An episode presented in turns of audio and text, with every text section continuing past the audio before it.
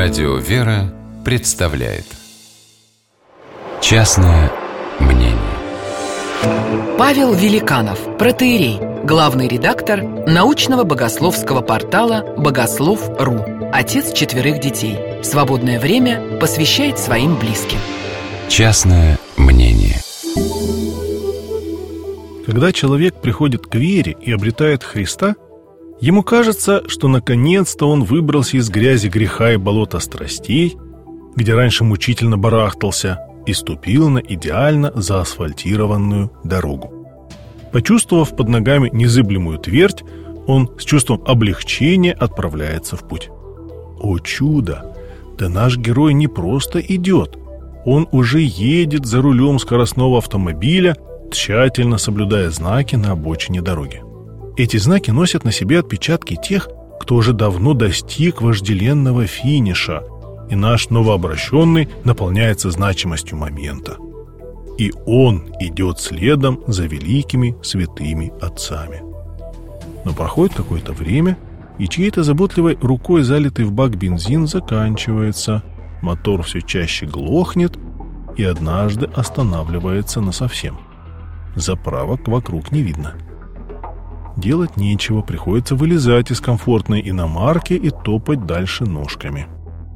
Это был период призывающей благодати, когда даром человек получает от Бога обильные духовные утешения, и весь мир Божий чудесен и наполнен светом и любовью.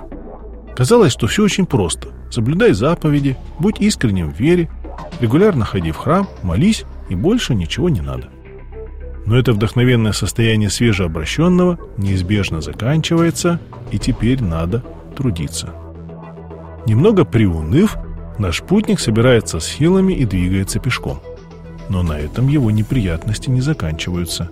Вместо привычной евротрассы, по которой он гнал на всех парах, под его ногами очень быстро оказывается старый асфальт, весь в выбоинах, трещинах, а местами и вообще грунтовая дорога идти становится труднее.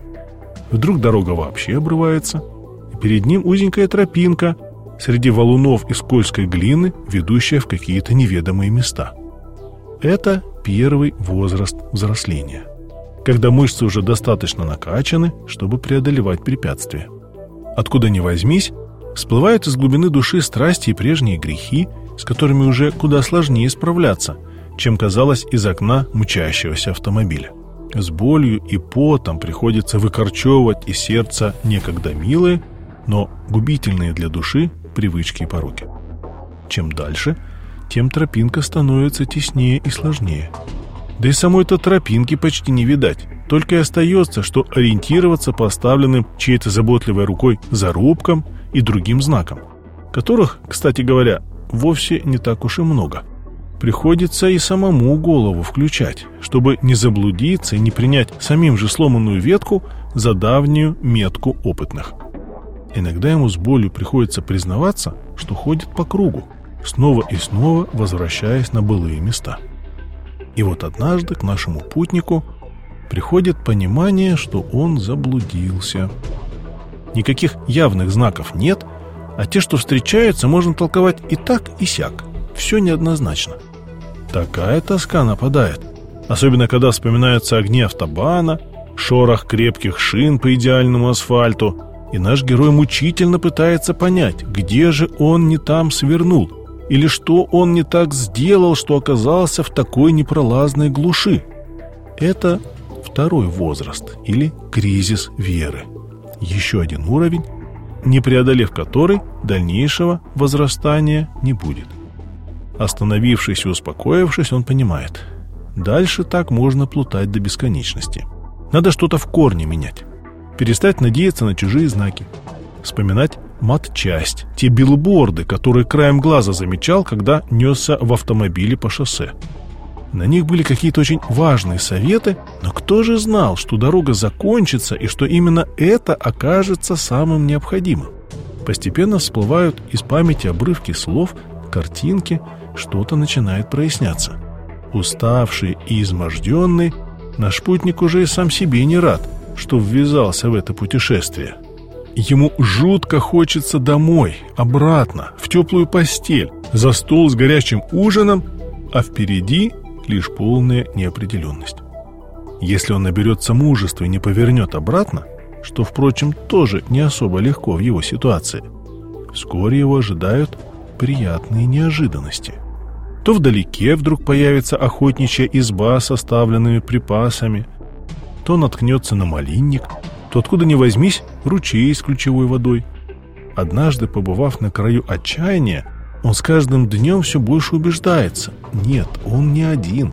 Кто-то невидимой рукой сам его ведет. Ведь несмотря на полное отсутствие чужих знаков, близость желанной цели ощущается уже физически. И вот однажды, после краткого отдыха, его накрывает волна очевидности. «Ну и какой же я глупец!» Вдруг говорит он сам себе. «Я столько сил и времени потратил на то, чтобы идти к далекой вожделенной цели, а оказывается, эта цель всегда была рядом со мной.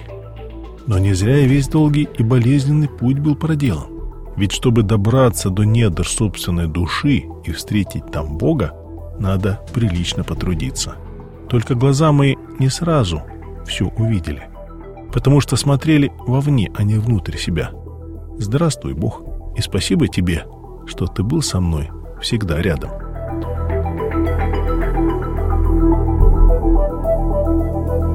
Частное мнение